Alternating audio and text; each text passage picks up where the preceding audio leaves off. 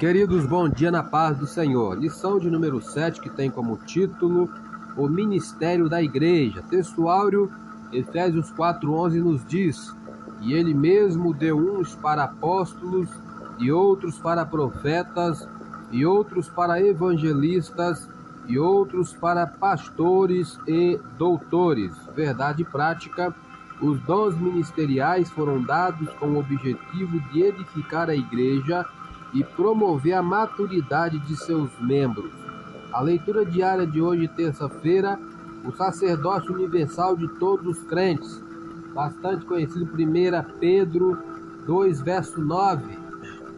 Se nós voltarmos na lição número 2, o textual da lição número 2, que diz: Mas vós, mas vós sois a geração eleita, o sacerdócio real, a nação santa, o povo adquirido para que administrei, para que anuncieis as virtudes daquele que vos chamou das trevas para a sua maravilhosa luz. Vamos para a leitura da revista. Já lemos comentário e introdução. Vamos para o tópico 1, que fala sobre o ministério sacerdotal de todo crente. Subtópico 1, o sacerdócio no Antigo Testamento. A prática do sacerdócio é bem antiga entre os hebreus. Ela saiu da esfera familiar para se tornar uma complexa prática cerimonialista. Dessa forma, a evolução do sacerdócio na antiga aliança é como segue. Primeiro, no princípio, quando surgiu a necessidade de se oferecer sacrifícios, os cabeças das famílias eram seus próprios sacerdotes. Vamos ver isso, é, Jó 1, verso 5. É o que deveríamos fazer hoje pelos nossos filhos. Olha o que diz a palavra. Sucedia, pois, que, tendo decorrido o turno de dias de seus banquetes, quer dizer, dos banquetes dos filhos, enviava Jó e os santificava e se levantava de madrugada e oferecia holocausto segundo o número de todos eles, porque dizia Jó: Porventura pecaram meus filhos e blasfemaram de Deus no seu coração. Assim o fazia Jó continuamente. Segundo, assim, na era dos patriarcas, encontramos o chefe na família exercendo essa função, lá em Gênesis 12, versículo 8. E moveu-se dali para a montanha a banda do oriente de Betel e armou a sua tenda, tendo Betel ao ocidente e Ai ao oriente. E edificou ali um altar ao Senhor e invocou o nome do Senhor. Terceiro, Israel como nação foi posta como sacerdote para outros povos. Êxodo, capítulo 19, versículo 6. E vós me sereis reino sacerdotal e povo santo. Estas são as palavras que falarás aos filhos de Israel. Quarto, no Monte Sinai, o Senhor limitou a, a prática sacerdotal à família de Arão e à tribo de Levi. Ainda no livro de Êxodo, capítulo 28, versículo 1, nos diz: Depois tu farás chegar a ti teu irmão Arão e seus filhos com ele, no meio dos filhos de Israel, para me administrar o ofício sacerdotal, a saber, Arão e seus filhos Nadab, Abiú, Eleazar e Itamar. Subtópico 2: Uma doutrina bíblica confirmada no Novo Testamento. Aqui no início já temos a resposta da primeira pergunta: Como o Novo Testamento apresenta o sacerdócio da antiga aliança? Resposta: o Novo Testamento apresenta o sacerdócio da antiga aliança como um tipo de Cristo que operou o derradeiro sacrifício pelos pecados do povo. Essa é a resposta da primeira pergunta. Vamos conferir Hebreus 8, verso 1. Ora, a suma do que temos dito é que temos um sumo sacerdote tal que está sentado nos céus à destra do trono da majestade Assim, não mais uma família, tribo ou nação é detentora do sistema sacerdotal. Agora é a igreja que constitui o sacerdócio universal de todos os crentes. Vamos conferir 1 Pedro 2,5. Vós também, como pedras vivas, sois edificados casa espiritual e sacerdócio santo, para oferecer de sacrifícios espirituais agradáveis a Deus por Jesus Cristo. Logo, se debaixo da antiga aliança o sacerdote era o ministro do culto, agora, sob ou debaixo da nova aliança, como sacerdotes, oferecemos o próprio corpo em sacrifício vivo. Romanos 12, 1, verso 2. Rogo-vos, pois, irmãos, pela compaixão de Deus, que apresentei vossos corpos em sacrifício vivo, santo e agradável. Ministramos o louvor como fruto de nossos lábios. Hebreus 13, verso 15. Portanto, ofereçamos sempre por ele a Deus sacrifício de louvor, isto é, o fruto dos lábios que confessam o seu nome. Intercedemos pelos outros, Hebreus 10, 19 e 20. Estamos abertos no livro de Hebreus 19 e 20 diz assim: Tendo, pois, irmãos, ousadia para entrar no santuário pelo sangue de Jesus, pelo novo e vivo caminho que ele nos consagrou, pelo véu, isto é, pela sua carne. Proclamamos as virtudes daquele que nos chamou das trevas para a sua maravilhosa luz. 1 Pedro 2,9, que lemos na nossa leitura diária de hoje. E mantemos comunhão direta com Deus. Para terminar, 2 Coríntios 13, 13. A graça do Senhor Jesus Cristo e o amor de Deus e a comunhão do Espírito Santo sejam com vós todos. Amém. Sou Elias Rodrigues, só foi mais uma leitura da revista da Escola Dominical. Compartilhe esse áudio com seu grupo de amigos. Que Deus nos abençoe. Amém.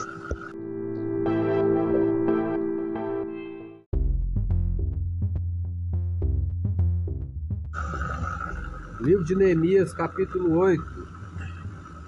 Aqui do finalzinho do capítulo 7, 773, até o capítulo 13, verso 31, reformando o povo.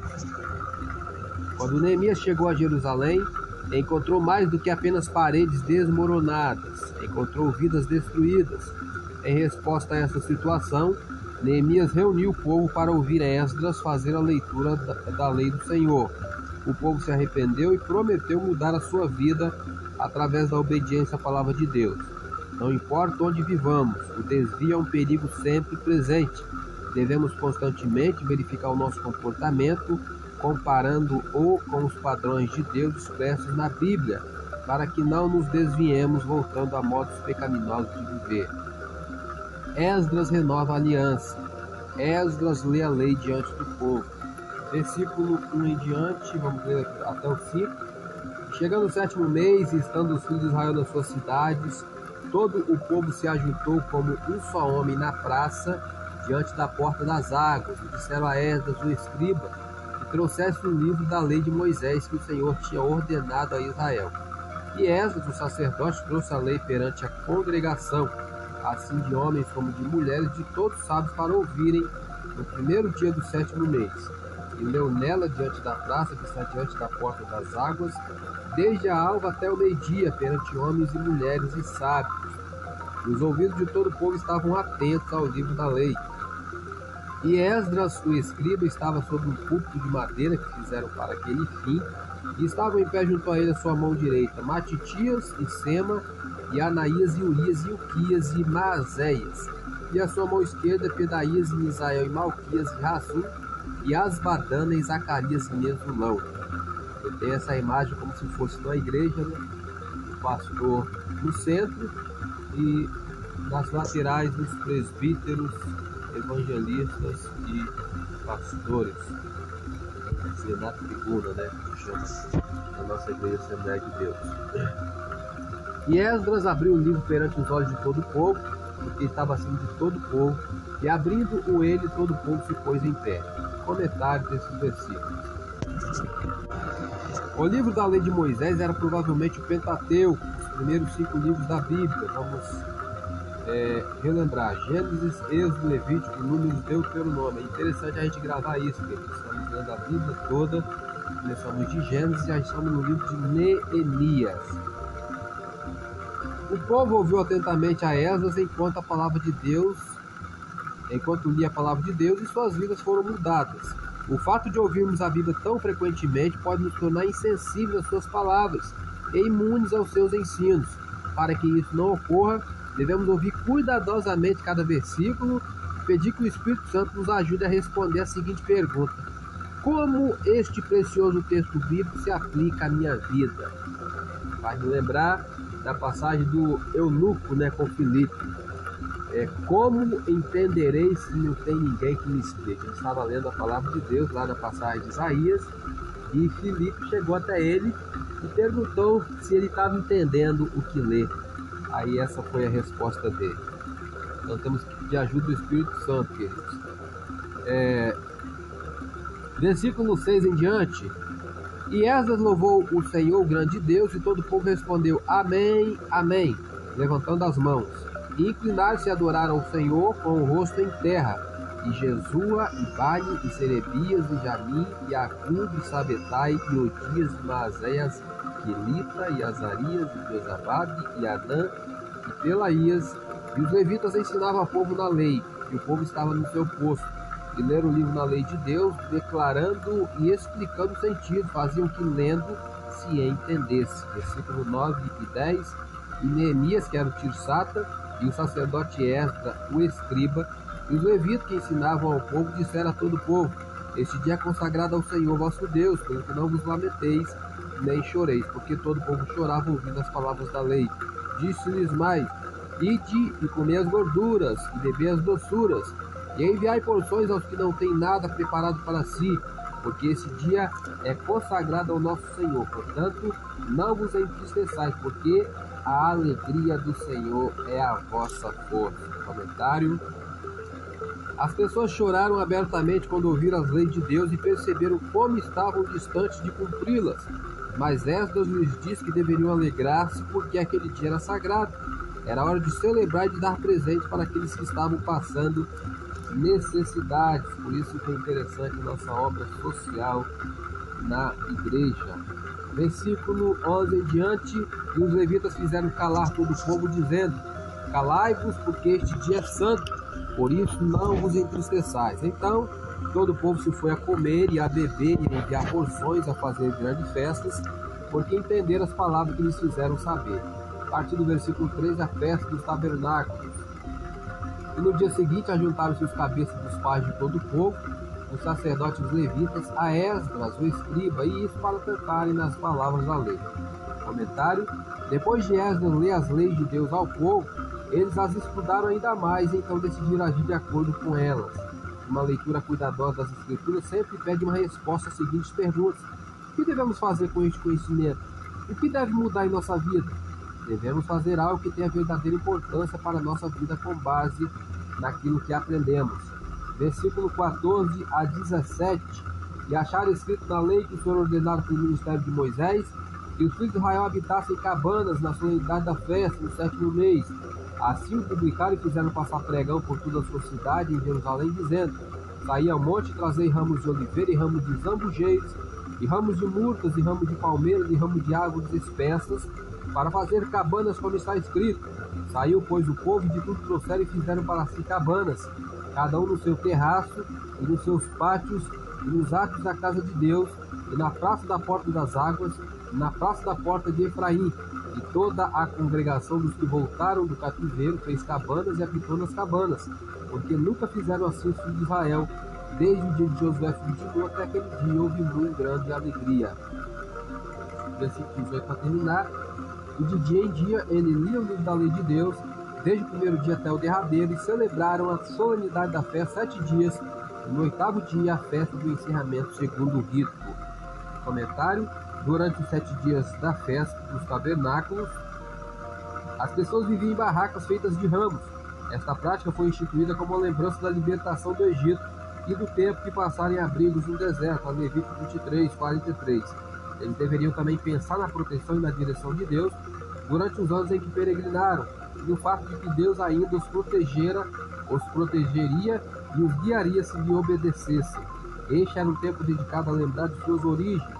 É útil lembrar do nosso início com a finalidade de avaliar onde estamos hoje. Reveja sua vida e considere quantas vezes o Senhor lhe concedeu. Reconheça onde Deus lhe levou. Então, agradeça ao Pai por sua contínua proteção e fiel sustento. Que Deus nos abençoe. Amém.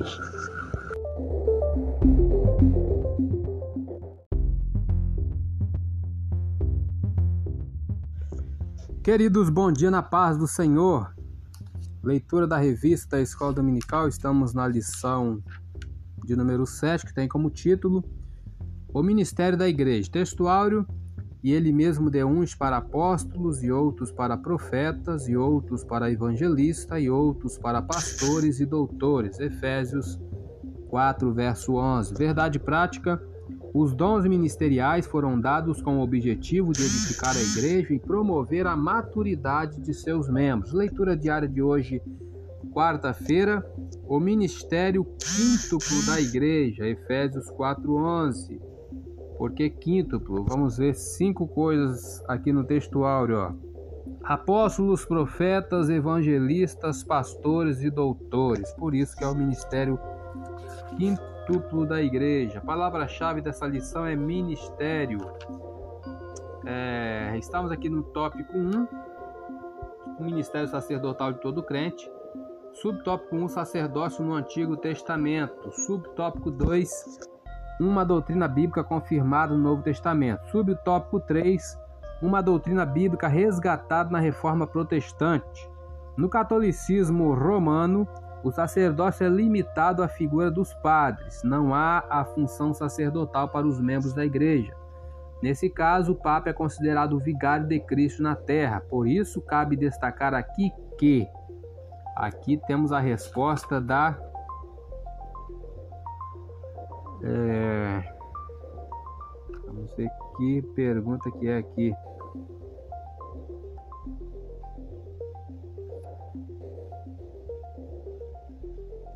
É a pergunta de número 2. Qual movimento histórico fez o resgate da doutrina bíblica do sacerdócio universal de todos os crentes? Resposta: o resgate da doutrina bíblica do sacerdócio universal dos crentes, tal qual se encontra no Novo Testamento, foi uma obra da reforma luterana do século XVI. Resposta à segunda pergunta. Para o reformador alemão, qualquer cristão verdadeiro participa dos benefícios de Cristo da Igreja, a reforma pregou um retorno radical às escrituras, como bem definiu seu slogan no Sola Escritura, somente a Escritura.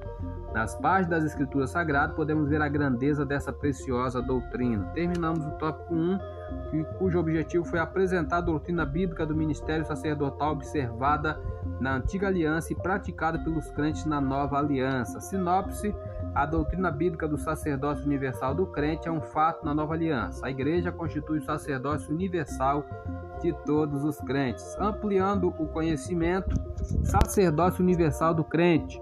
A igreja, no decurso dos séculos, sempre tendeu a dividir-se em duas categorias gerais, que é o clero, do grego cleros, que quer dizer sorte, porção, isto é, porção que Deus separou para si, e o laicato, do grego laus, que é povo.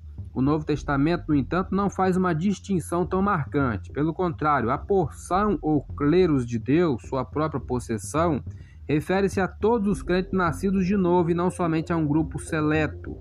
Amplie mais o seu conhecimento lendo a obra Teologia Sistemática com a Perspectiva Pentecostal da editora CPAD na página 564. Ainda temos o auxílio devocional a geração eleita, o sacerdócio real. 1 Pedro 2, 9 e 10.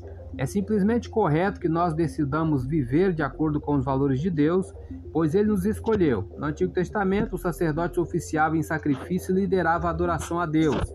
Na cultura romana do século I, os sacerdotes pagãos também lideravam os adoradores na oferta de sacrifício e louvores aos deuses. Em ambos os contextos, servir como sacerdote era considerado uma grande honra. Assim, a imagem de sacerdócio real cristão era clara e poderosa. Nós que, por causa do pecado, nem mesmo éramos um povo de Deus, fomos chamados das trevas e recebemos a posição mais elevada. Nos tempos antigos, a pedra de esquina era a âncora do alicerce de um edifício. Os textos de Salmo 118, 22 e Isaías 28, 16, que se refere à pedra de esquina, foram interpretados por rabinos de Israel como tendo implicações messiânicas e são aplicados a Jesus nos evangelhos de Mateus 24, 42, Marcos 12, 10 e Lucas 20, 17. Por Paulo em Romanos 9, 33 e Efésios 2, 20 e por Pedro. Jesus Cristo é o alicerce da nossa fé, como também da igreja. Nele os crentes são pedras vivas, conforme 1 Pedro 2, 4 a 7. É simplesmente apropriados então que sirvamos como sacerdotes e anunciemos as virtudes daquele que nos chamou das trevas para a luz. Este comentário foi retirado do comentário devocional da Bíblia, do autor Lawrence Richards, Rio de Janeiro, CPAD 2012, página 965. Sou Elis Rodrigues, essa foi mais uma leitura da revista da Escola Dominical. Compartilhe esse áudio com seu grupo de amigos, que Deus nos abençoe. Amém.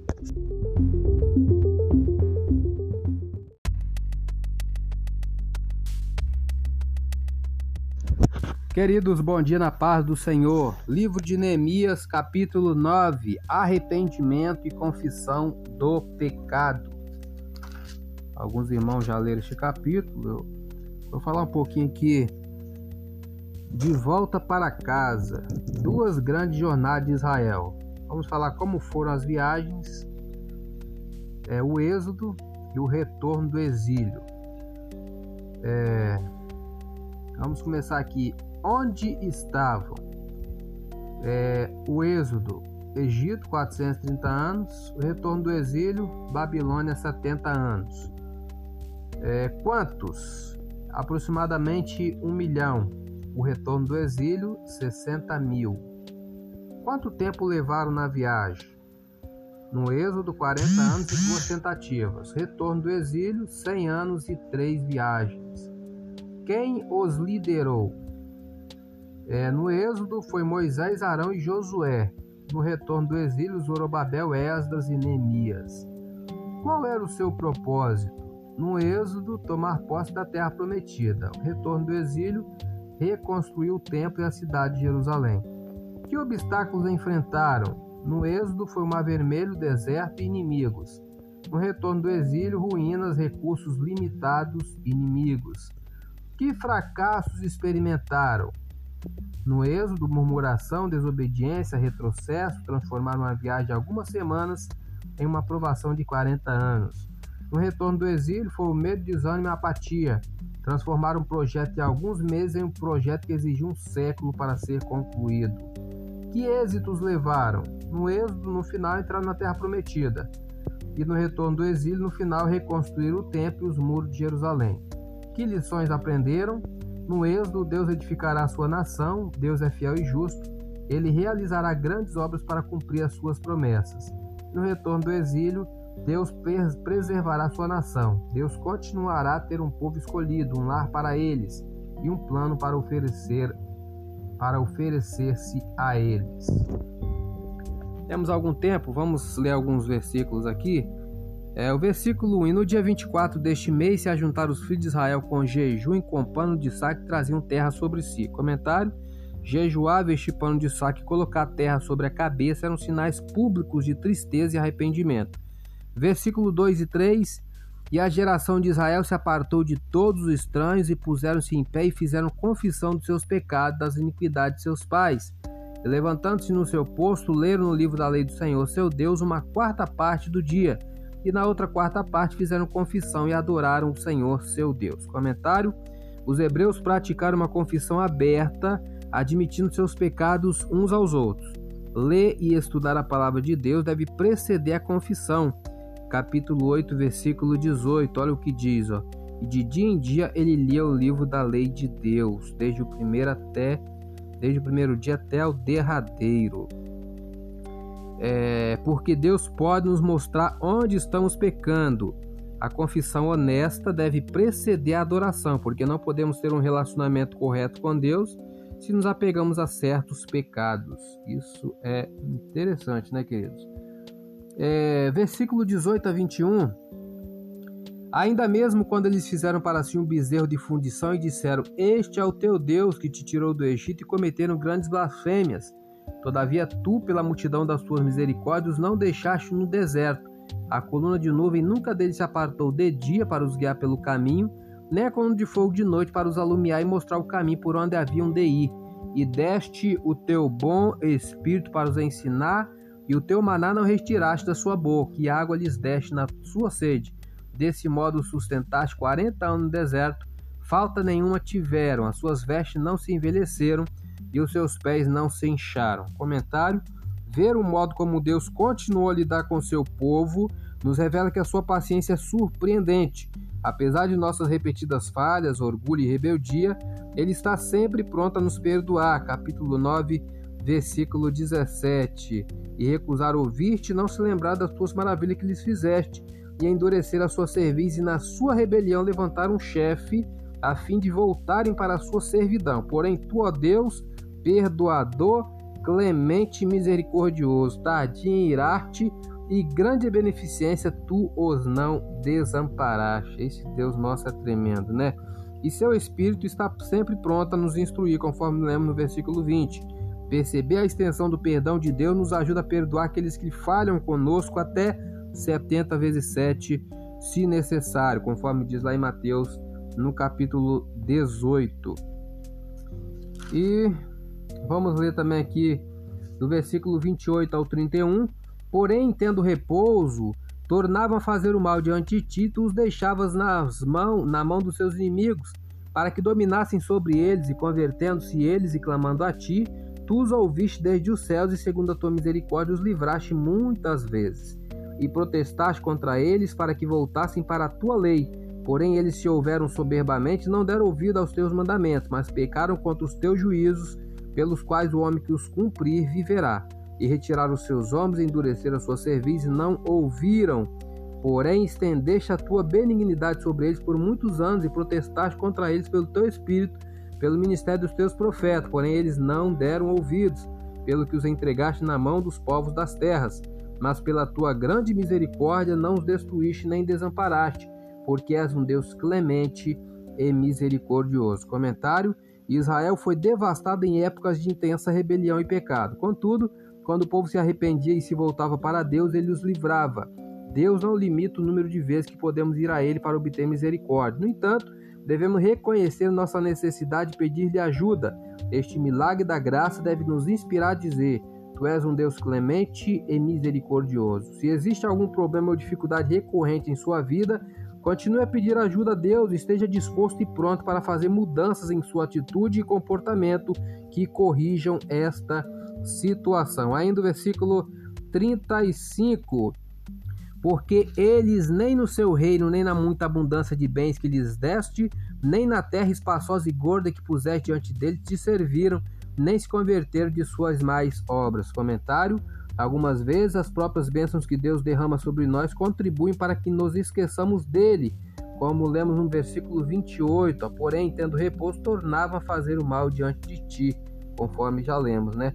Somos frequentemente tentados a confiar nas riquezas como nossa segurança, ao invés de confiarmos em Deus. Ao considerar o que acontecia aos israelitas, olhe para a sua própria vida.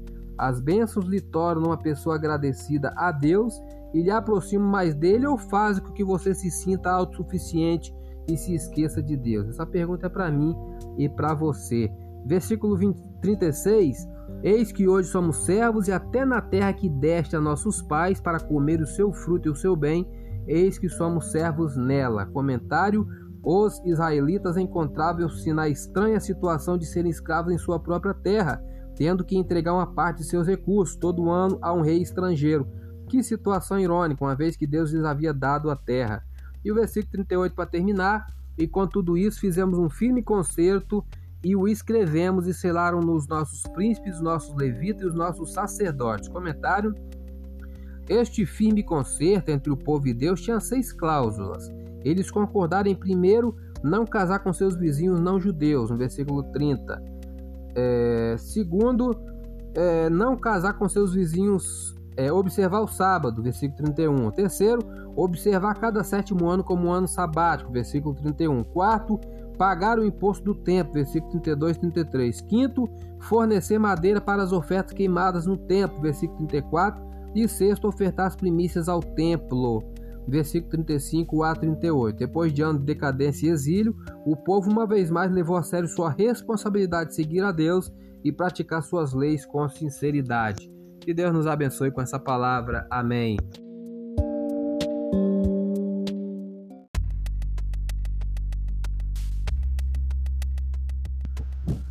Queridos, bom dia na paz do Senhor.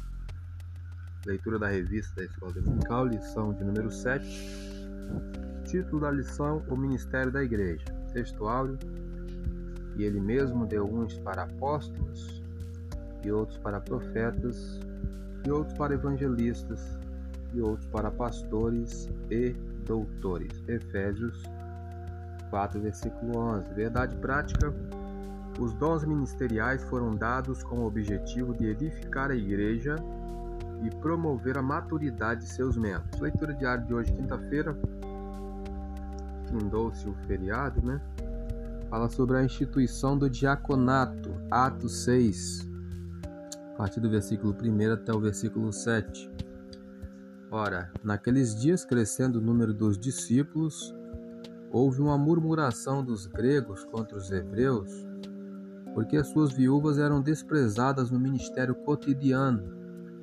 E os doze, convocando a multidão dos discípulos, disseram: não é razoável que nós deixemos a palavra de Deus e sirvamos as mesas.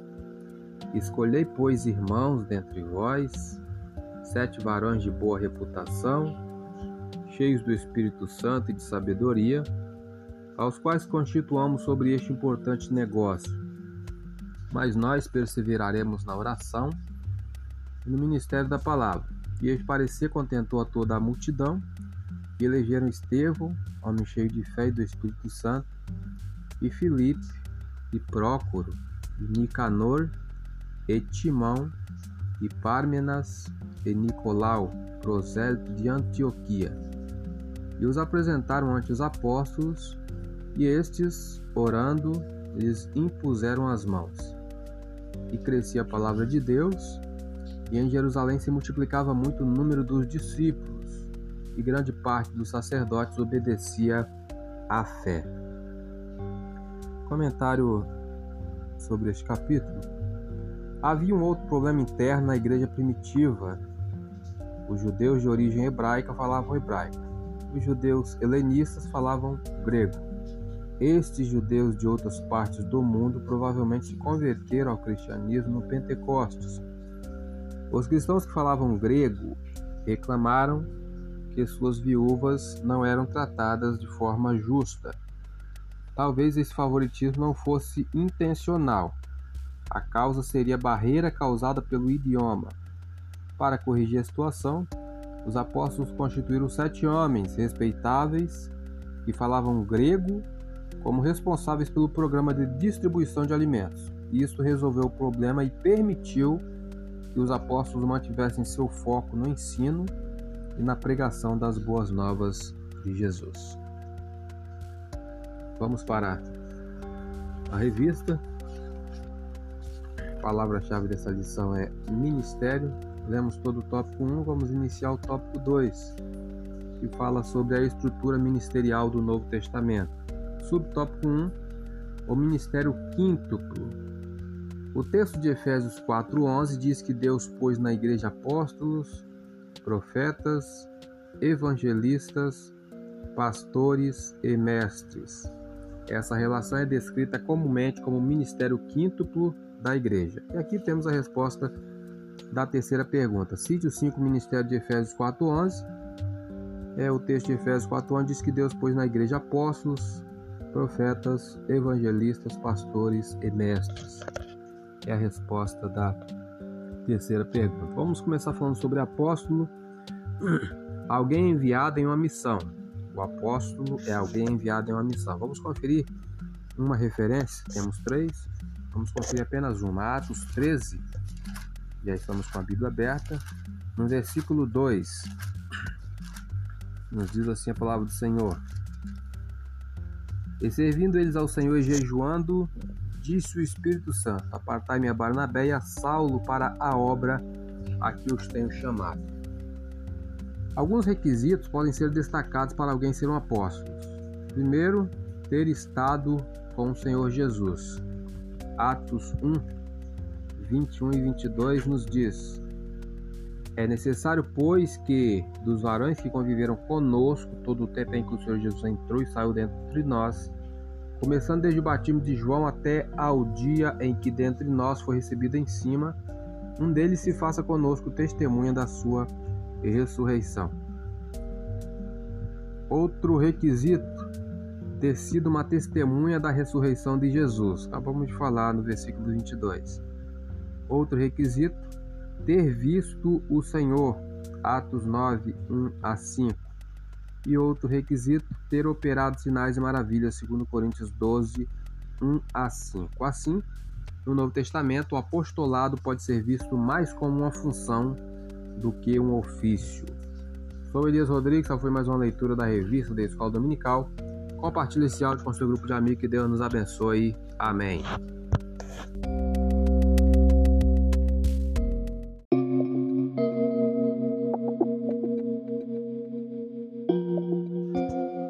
Queridos, bom dia na paz do Senhor.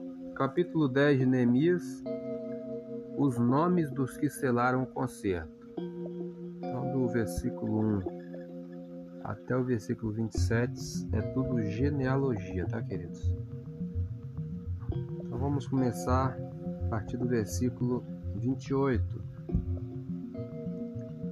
E o resto do povo, sacerdotes, levitas, porteiros, cantores, os netineus e todos que se tinham separado dos povos das terras para a lei de Deus, suas mulheres, seus filhos, suas filhas, todos os sábios que tinham capacidade para entender, firmemente aderiram a seus irmãos, os mais nobres de entre eles, e convieram no anátema e no juramento de que andariam na lei de Deus, que foi dada pelo ministério de Moisés, servo de Deus, e de que guardariam e cumpririam todos os mandamentos do Senhor, nosso Senhor, e os seus juízes e os seus estatutos. Comentário do versículo 28 em diante. O muro estava terminado e a aliança que Deus fizera com seu povo nos dias de Moisés foi restabelecida, conforme Deuteronômio 8. Esta promessa tem princípios importantes para nós hoje. O nosso relacionamento com Deus deve ir muito além de nossa presença na igreja e de devoções regulares. Deve afetar os nossos relacionamentos conforme lemos no versículo 30, nosso tempo, versículo 31, e nossos recursos materiais, 32 a 39. Quando você escolheu seguir a Deus, prometeu servi-lo deste modo. Os israelitas haviam se afastado de seu compromisso original. Devemos manter a promessa que fizemos a Deus, tanto em tempos de adversidade quanto em tempos de prosperidade. Versículo 30 e que não daríamos as nossas filhas aos povos da terra, nem tomaríamos as filhas deles para nossos filhos. Comentário: Se o povo escolhido de Deus fosse testemunhar a favor dele em um mundo pagão, precisaria ter famílias unidas e, e ter mentes ao Senhor. Também precisariam evitar qualquer tentações de adorar os ídolos daqueles que estivessem ao seu redor foi por isso que Deus proibiu o casamento entre israelita e os habitantes pagãos da terra, Deuteronômio 7. Mas, apesar de tudo, os israelitas e, e os pagãos se casaram e os resultados foram desastrosos tanto para as famílias como para a nação. Repetidas vezes, o casamento com o estrangeiro levou o povo de Deus à idolatria, está lá em 1 Reis 11.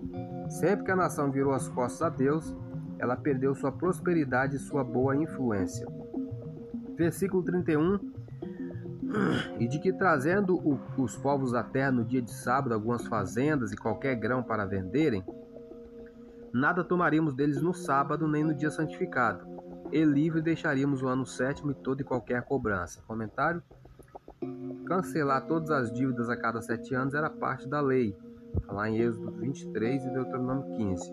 O povo estava recitando e prometendo obedecer à lei de Deus e manter a aliança. Versículo 32: Também sobre nós pusemos preceitos, impondo-nos cada ano a terça parte de um ciclo para o ministério da casa do nosso Deus. Comentário: O templo havia sido reconstruído sob a liderança de Zorobabel há aproximadamente 70 anos, está lá em Esdras 6. Portanto, o imposto do templo, as ofertas e as festas haviam sido restabelecidos. Versículo 33 em diante: para os pães da proposição e para a contínua oferta de manjares, e para o contínuo holocausto dos sábados das luas novas, e para as festas solenes, para as coisas sagradas e para o sacrifício pelo pecado, para reconciliar Israel e para toda a obra da casa do nosso Deus. Também lançamos a sorte entre os sacerdotes, levitas e o povo, acerca da oferta da lenha que se havia de trazer à casa do nosso Deus, segundo as casas de nossos pais, a tempos determinados, de ano em ano, para se queimar sobre o altar do Senhor nosso Deus, como está escrito na lei. Versículo 35, e que também traríamos as primeiras novidades da nossa terra e todos os primeiros frutos de todas as árvores, de ano em ano, à casa do Senhor. Comentário: esta prática foi instituída na época do êxodo do Egito. O povo precisou aprender novamente a importância de dedicar a Deus a primeira parte de seu investimento ou do seu rendimento. Né? Neemias estava simplesmente reabilitando esta prática dos primeiros dias da nação, lá em Êxodo 13, números 3. Embora este princípio não tenha sido levado para a época do Novo Testamento, o conceito de dar a Deus a primeira porção do nosso tempo, de nossos recursos financeiros e de nosso talento ainda permanece. Você dedica a Deus a sua primícia e o seu melhor? Ou lhe oferece é, meramente o que sobra? Neste momento estamos oferecendo o primeiro tempo para a palavra de Deus, né? Versículo 36 em diante, e os primogênitos nossos filhos do nosso gado, como está escrito na lei, e que os primogênitos das nossas vacas, das nossas ovelhas, traríamos à casa do nosso Deus, ao sacerdote que ministra casa do, na casa do Senhor.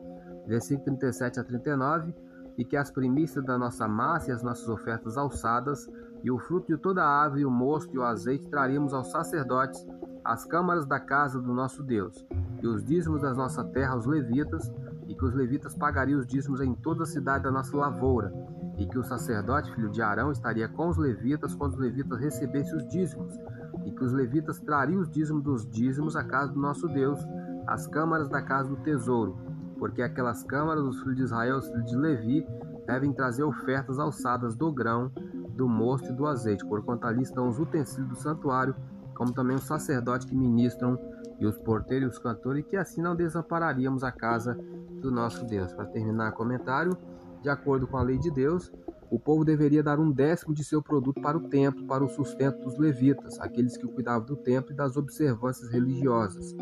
Um décimo do que os levitas recebiam ou produziam destinava-se ao sacerdote para o seu sustento. O princípio em uso era destinado a assegurar o sustento da casa de Deus e de seus obreiros.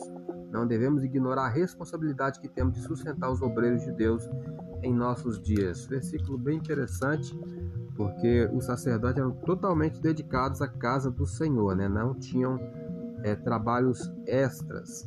É o que deveria, na minha opinião, ser feito hoje com os pastores, né? os dirigentes de congregações para que eles é, se dedicassem inteiramente na obra do Senhor.